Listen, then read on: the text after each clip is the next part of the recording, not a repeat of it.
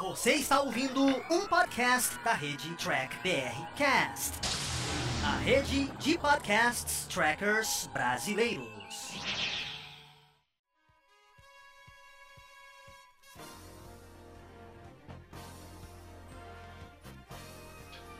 Olá, humanoides! Tudo bem com vocês? Aqui estamos começando mais uma versão em podcast aqui dos vídeos do Diário do Capitão. Esse é o programa Batata Diário, lá do Batata Espacial, que o Carlos apresenta. Ele sempre traz aqui um review e uma análise diretamente para você. Lembrando que esse podcast você também encontra em vídeo lá no canal do YouTube do Diário do Capitão. Então não se esqueça de curtir e compartilhar esse vídeo se você gostou. Se não gostou, claro, deixe aqui o seu comentário gente continuar essa nossa discussão. Sem mais delongas, vamos ao nosso review do nosso amigo Carlos. Fala, gente amiga, tudo bom? Eu sou Carlos Luoz e este é o Batata Diário, seu programa de dicas do Diário do Capitão.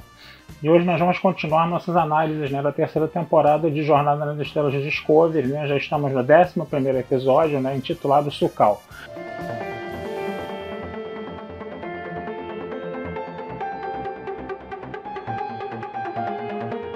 Bom, a gente está agora na reta final né, da, da temporada. Né? A impressão que dá é que vamos ter um arco triplo aí, né, de três episódios aí para terminar né, é, a série. Né? É, uma coisa que foi interessante é que o segredo da combustão aparentemente já foi revelado, né? Que era uma coisa que a gente esperava, né?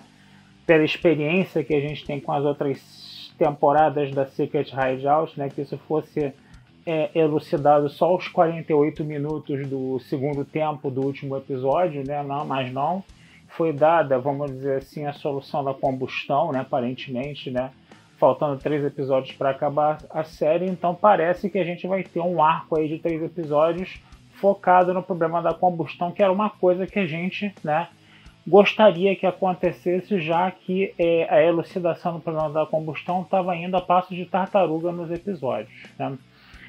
Mas esse foi um episódio né, que eu particularmente considerei mediano novamente, né, com seus pontos positivos e com seus pontos negativos. Né? Vamos falar um pouquinho rapidamente do plot do episódio para a gente poder entender isso um pouco melhor. O que, que acontece? Né? Encontraram um sinal de vida né, na tal da nebulosa de Verubim lá no caso, né? E aí as pessoas começaram a pensar assim, mas pode ser a doutora Issa? Pô, o registro da doutora Issa já tem 125 anos, coisa e tal, né? Mas o Saru falou né, que as marcas que ela tinha no rosto, que aparentemente eram marcas de radiação, na verdade eram marcas de que ela estava grávida, né? E provavelmente, né, a forma de vida que estava nessa nebulosa de Verubim era, né, o filho dela, né, o, a, a prole dela no caso, né? A Discovery vai para lá, né? A Discovery acaba indo para lá, né? Não sem antes o Saru saber, né, que a corrente esmeralda está fazendo exercícios militares próximos de Caminar, né? O que já deixa ele meio preocupado, né? Já deixa ele um pouco é, podendo ficar relutante no comando, né? Quer dizer, já estão enfraquecendo a posição do Saru aí de novo, né? E aí o que, que acontece? Quando eles chegam na nebulosa de Verubim e vão entrar, né? A radiação da nebulosa é muito grande, que vai matar todo mundo, faz os escudos caírem muito rapidamente, coisa e tal, né? Aí o Book cisma lá de, de dar uma de herói, né? Para ter um pouco de utilidade na série, né? Pega a nave dele, vai é, nuvem adentro, nebulosa adentro, né? Sofre muito lá com a radiação, mas ele consegue as coordenadas, né? Da nave onde está o filho, né? Da doutora Issa, né? E essa nave, ela está pousada num planeta que é de lítio puro, né? No caso, né? E aí a gente tem o caso da Discovery ali, né, com motor de esporos, próximo a um planeta que é de lítio puro, né? E quer dizer, isso daí é um prato cheio para corrente esmeralda ir para lá. Né? A gente já percebe logo isso. Né? O grande detalhe é o seguinte: existe um bolsão em volta do planeta de Dilith onde a radiação é menor. No início eles dizem que o bolsão é seguro, depois eles falam que ah, os escudos da Discovery vão cair, que é perigoso. Quer dizer, fica um negócio meio complicado sobre essa questão da radiação ali em volta do planeta e dentro da nave também, que também diziam que a nave inicialmente estava protegida de radiação, mas depois falam que a nave só pode ficar quatro horas dentro da nave, entendeu? É, sem sofrer os efeitos da radiação, depois eles mudam esse prazo de novo. Então essa questão de você estar tá protegido não da radiação no episódio, ela ficou muito confusa, ficou muito mal escrita, a meu ver, né, no caso. Uma hora um limite era um, outra hora o limite era outro, ficou esse, um negócio um pouco complicado. Isso foi um problema no episódio, tá? O que acontece? Vai, vai um grupo avançado, né? Formado por quem, né? Primeiro pela Michael, obviamente, né? Depois pelo Saru e depois pelo o Colbert, né? No caso, né? Que é o médico, né? É o Colbert fala que ele só tem quatro horas dentro da nave, mesmo a nave estando protegida da radiação, né? A Discovery usa o motor de esporos para ir diretamente, né? Para é, para a órbita do planeta, né? Solta eles lá, né? Já com a, os escudos caindo, eles vão ter um tempo para consertar aqueles escudos, né? E quem vai ficar na cadeira de capitão vai ser a Tilly, né? A Tilly vai ser capitã, né? Da Discovery, quer dizer, ela é a primeira oficial, né? Mas ela vai é, ocupar temporariamente o posto, né? De capitão. Ela não vai ser a capitã da nave, ela vai ser a primeira oficial, mas temporariamente ela vai ficar ali comandando a nave, né? Quando, a, quando a, o grupo avançado é, chega dentro da nave, né, onde está o, o, o, o, filho da doutora Issa lá, o que é o piano lá, coisa e tal, né? Eles estão numa floresta e eles percebem que eles estão dentro de um holodeck. Eles ainda não sabem o que é um holodeck, né? A gente sabe que o holodeck apareceu na série animada, né? E aí a gente tem que ver o tempo cronológico aí para poder entender isso, né? Da, da, da, da, coisa aí, de você ter um holodeck ou não. Se bem que eles estão mil anos avançados no tempo, então eles não tinham muita noção do que, que era um holodeck, tá? Eles não sabiam o que, que era um holodeck, mas com o tempo eles foram, né, sacando, né, que eles estavam, é, vamos dizer assim, numa espécie de programa que simulava, né, realidades, coisa e tal, né, e eles foram, tiveram, né, a aparência deles alterada por causa do programa, né, a Burna ficou parecendo uma uma trio, né? O, o nosso Dr. Kober ficou parecendo um bajoriano e o Saru ficou parecendo um humano, que foi para mim a melhor coisa do episódio. Por quê? Porque a gente finalmente pôde ver a cara né, do Doug Jones, né? Sem aquela borracha toda de maquiagem no rosto dele, né? E ele pôde, né? É, interpretar de cara limpa. Foi sem dúvida nenhuma, sem a menor sombra de dúvida, a melhor coisa do episódio, né? Então essa simulação de holodeck, né, foi bacana no, em parte por isso, né? E aí eles vão atrás lá do que é o piano, coisa e tal, né? Acabam achando que é o piano, eles acabam descobrindo que aquela simulação ela foi feita pela doutora Issa, né? À medida que eles iam conversando com os personagens de holodeck, né, da, da simulação, né? Eles perceberam que aquela simulação foi feita pela doutora Issa para quê? Para o filho dela viver numa realidade. Só que aquele filho dela, ele não entendia né, a realidade fora da simulação. Né? E aí o que, que acontece? Eles vão atrás do garoto, que é, é o piano, né? O Saru, numa primeira aproximação, dizem que eles são, que eles são de fora da simulação. Aí o que é o piano já fica morrendo de medo, sai correndo, né? E fica esse brin essa brincadeira de gato e rato, né? É, buscando, né? Correndo atrás desse que é o piano aí, dentro desse mundo, né? Que parecia muito mais um cenário de fantasia do que um cenário de ficção científica. Aí é que começam os problemas, né? E aí o que, que acontece? Esse que é o piano, né? Altamente medroso, né? É, altamente medroso, era perseguido por um monstro imaginário lá, né? Que quando ele ficava com medo, o monstro ficava mais forte, né? E ele era obrigado a enfrentar esse medo, né? Ele era totalmente obrigado a enfrentar esse medo, né? Só que quando o medo dele ficava muito alto, o que, que acontecia? Você tinha uma instabilidade no dilite do planeta. Então, né? Qual foi a causa da combustão? Um que é o piano, né? Translocado, morrendo de medo, né?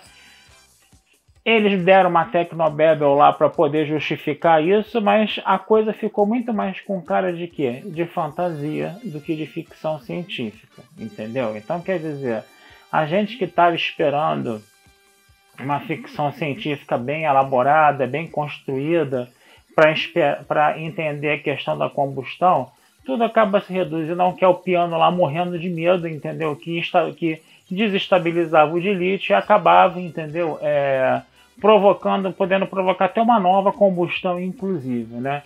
Quer dizer, foi um pouco decepcionante, porque quem gosta de séries de ficção científica gostaria que fosse uma solução mais científica para a coisa.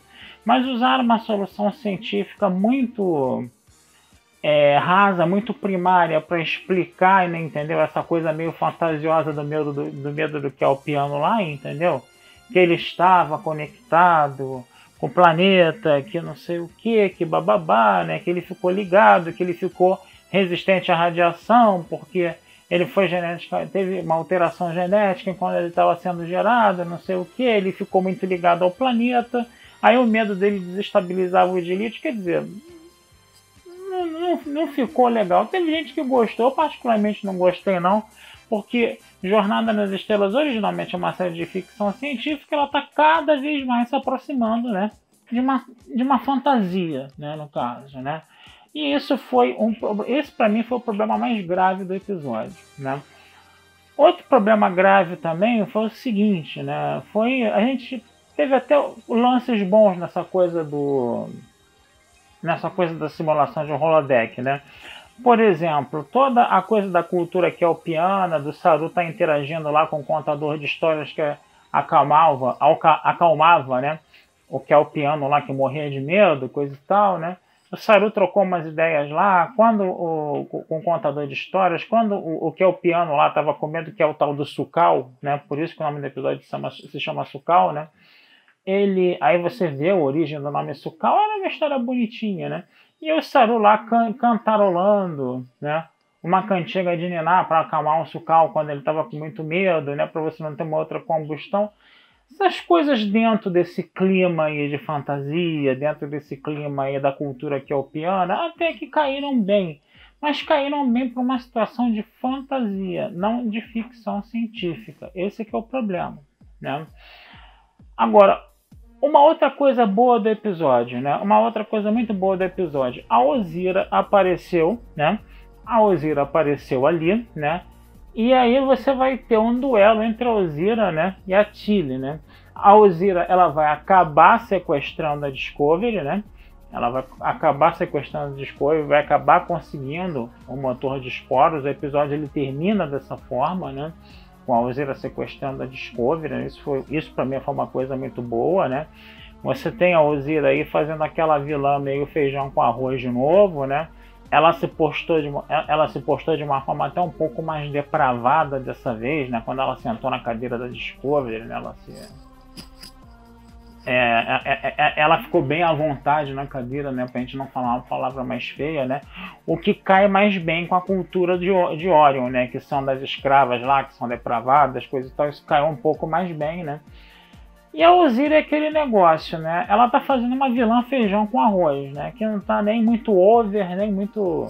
Tá, tá, tá eu, eu, acho que tá, tá legal o, o que é o, como a sobrinha da Margot Kidder, né, tá fazendo, né, o papel da, da Ozira aí.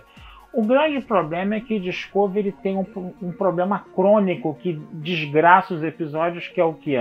Você novamente ter aqueles diálogos horrorosos e dessa vez você teve diálogos horrorosos da Tilly com a Ozira. Outra coisa também que, pô, não teve nada a ver com o episódio e você gastou uns bons minutos de episódio ali a conversa da Michael com a com a Tilly antes da Tilly assumir o posto de, de a cadeira de capitão da nave, que a Michael falou que tinha um defeito de fabricação nas cadeiras de capitão, que tinha uma saliênciazinha embaixo do braço esquerdo da poltrona, que os capitães ficavam ali quando estavam nervosos, ficavam mexendo naquela saliência ali, que teve, tinha poltronas de cadeira que estavam até gastas. Gente, para que isso? Isso não teve, pelo menos nesse episódio, vai faltar ter alguma explicação para isso, né? Mas isso não, sabe? Isso não acrescentou nada à história. A única coisa que isso, isso acrescentou na história é que quando a Tilly estava lá, ela também ficou botando o dedinho na saliência. Caramba, pra que isso? Entendeu? Um negócio que realmente não tinha, sabe? Utilidade nenhuma para a história, utilidade nenhuma para a narrativa. Sei lá, vai que tem agora nos próximos dois últimos episódios, mas também vai ser uma apelação do caramba se tiver também, né? Então, quer dizer, foi um negócio muito estranho aquilo também, uma coisa aparentemente desnecessária, né? Vamos ver, de repente os dois últimos episódios aí desmentem isso, né? mas foi complicado isso também, né? E aí é isso, né, gente? Você tem então esses pontos positivos aí da Discovery ter sido sequestrada pela Ozira, do Doug Jones aparecer de cara limpa, né? É, da cultura que é o piano ser um pouco mais trabalhada, de uma forma mais lúdica, uma forma bonitinha, coisa e tal, né? Mas por um outro lado, você tem esses diálogos horrorosos novamente, e você tem, né, a situação ali, né, de você dar uma solução para combustão, né? Vou repetir, vou me repetir aqui de novo, né?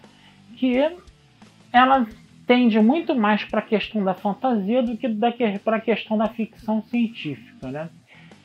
E outra coisa também, né, que foi complicada também, né, que a, o, a, o Saru e o Kuber acabaram ficando, né, para tentar convencer o que é o piano, enquanto a nossa Michael teve que voltar né, para Discovery para tentar lá ajudar a Tilly, que a Tilly não teve competência para lidar com a questão da Ozira, né? E a Michael disse que ela é que tinha que voltar para Discovery porque o Saru estava ali envolvido demais, né? Com o que é o piano. Tudo bem, beleza, né? Não foi a Michael que vai, não vai ser a Michael que vai resolver a questão do que é o piano, né? Espero eu, né? Mas, sabe, é... ela novamente disse que o Saru se envolveu emocionalmente, que ele não estava competente para ser capitão naquele momento, né? Então, quer dizer, mesmo você botando o Saru para tentar resolver o problema do que é o piano, ainda você taxa o cara de incompetente porque ele está emocionalmente abalado e ele não pode voltar para Discovery, né? Para ocupar o posto lá, entendeu? Para salvar a nave lá da, da Uzira. Quer dizer, essa coisa de ficar diminuindo o Sauron é triste, sabe? É um negócio meio complicado. E, que é um personagem, inclusive, que muita gente gosta. E agora o Sauron, inclusive, estava de cara limpa, sem borracha. E você fica lá, né? Diminuindo o personagem de novo. E agora com o ator, né? Com o Doug Jones ali. A gente vendo o Doug Jones. A gente, o pessoal que teve na StarCon que conheceu o Doug Jones pessoalmente, agora está vendo o Doug Jones passando por esse vexame lá com a cara dele limpa lá no caso, né? Agora, teve uma parte do episódio que eu gostei da Michael, vou confessar, que era, na hora que ela estava tentando conversar com o que é o piano lá, né? Falando, né, que ela era um programa, né? Tentando trocar umas ideias com ele lá, né? O que é o piano acabou tendo uma crise de medo, né? Porque ela começou a falar do mundo de fora de novo, da, da, da, do, do, do holodeck, né, no caso, né? E o que é o piano ficou com medo e saiu correndo de novo, né? Mas aqueles breves momentos lá em que a Michael e o piano trocaram umas palavrinhas, eu achei a Michael bem simpática ali, né? Tava conversando como se fosse conversando com uma criança mesmo, né? Porque esse que é o piano, no final das contas, é um adulto com mentalidade de criança, porque ele foi, né? É, criado por um monte de hologramas ali que estavam dando um, tentando dar um conforto emocional para ele. Então, que é o piano muito infantilizado esse Sukal, né, no caso, né? Então, eu fiz até um trocadilho lá no meu texto da Batata Espacial. Se, será, que o, será que o Sucal, o episódio Sucal foi um episódio Sacal? Eu acho que teve alguns momentos que foi, entendeu? Mas também teve alguns momentos bons. Então é isso, gente. Vou ficando por aqui, tá? Desejando vida longa e próspera, tá? O texto do Sucal vai estar lá na Batata Espacial, para vocês darem uma lida, tá?